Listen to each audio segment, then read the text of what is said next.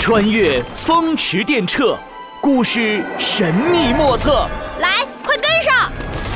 很冷很冷的冷知识。哎呦哎呦哎呦！哦，痛痛痛痛痛痛痛痛！啊，先放下，先放下。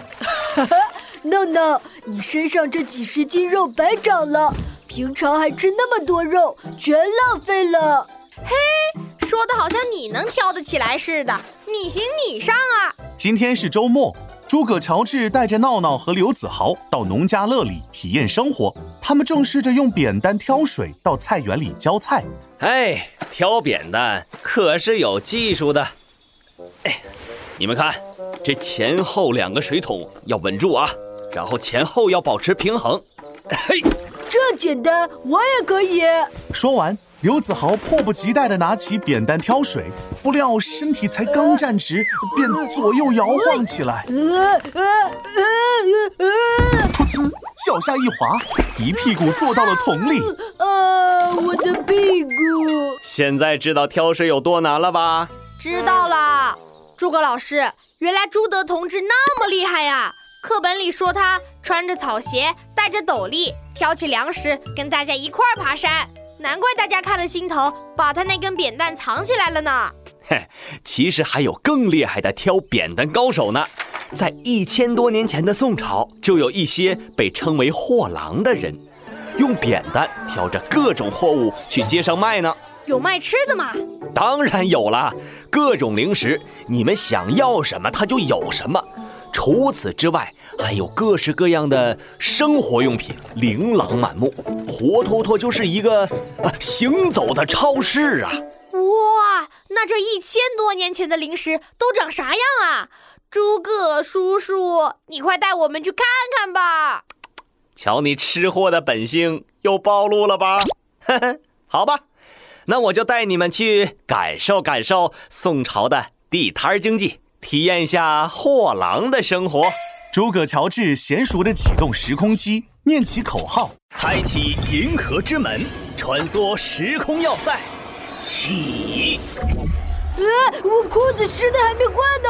呃，三人搭乘时空机穿越时空，来到了宋朝，落在了一条大街边上。诸葛乔治拿起手杖，魔法手杖，光芒万丈，变！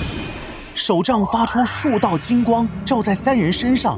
诸葛乔治、闹闹和刘子豪分别变成了高、矮、胖三个货郎。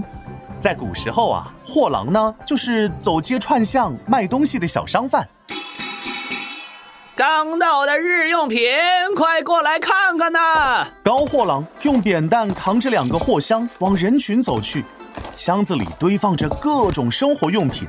只见他一边摇着拨浪鼓，一边吆喝：“铁铲、茶碗、小杯盘，蒲扇、花篮、大水缸，珠串、玉簪、铁铃铛，都在货郎的百宝箱喽。”而矮货郎的箱子里呢，装满了各种吃的。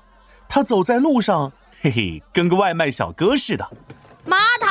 麻糖糯米团，嘴馋不如尝一尝。鲜花瓜果和青菜，总有一款你喜爱。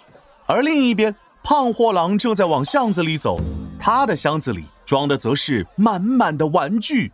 风筝、马车、青头车，花灯、河灯、孔明灯，鸟笼、竹笼、小灯笼，围棋、面具、小彩旗，你喜欢的在这里，嘿，在这里，快来呀，来呀！三个货郎身穿布衣，头戴帽，走在路上十分醒目，他们的吆喝有趣顺口，吸引了许多路人上前光顾。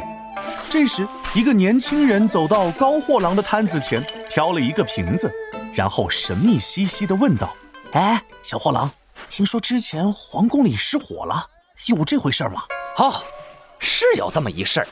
我听说啊，半夜里那火歘的一下就起来了，越烧越大，越烧越大，一路啊蔓延到了崇德殿。”长春殿、资福殿、惠庆殿、崇威殿、天和殿、成明殿和延庆殿，哎呦，皇宫差点烧没了。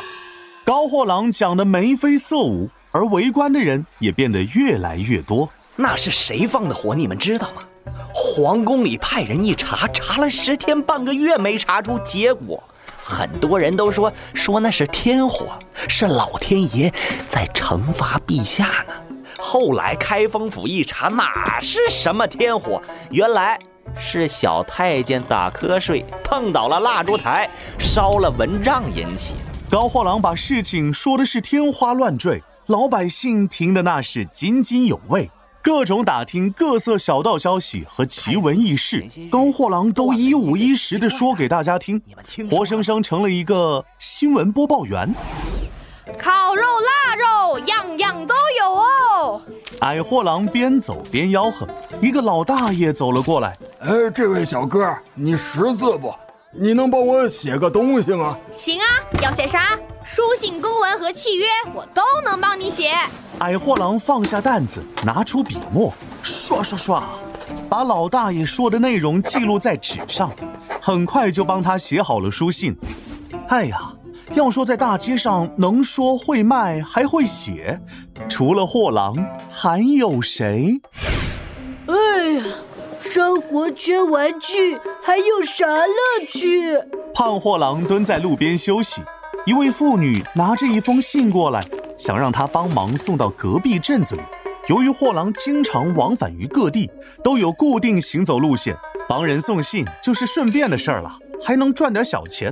呃，去隔壁镇子要两天的行程，呃呃，你得给我十文钱。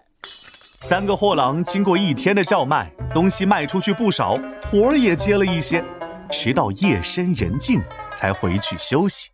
斗转星移，时空穿梭，嗖！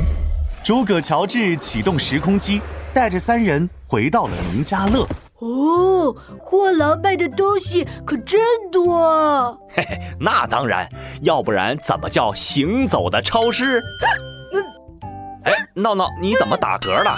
哎，你是不是把你卖的零食都拿来吃光了？哈哈，快说，你吃了什么？麻糖、铁麻糖、糯米团。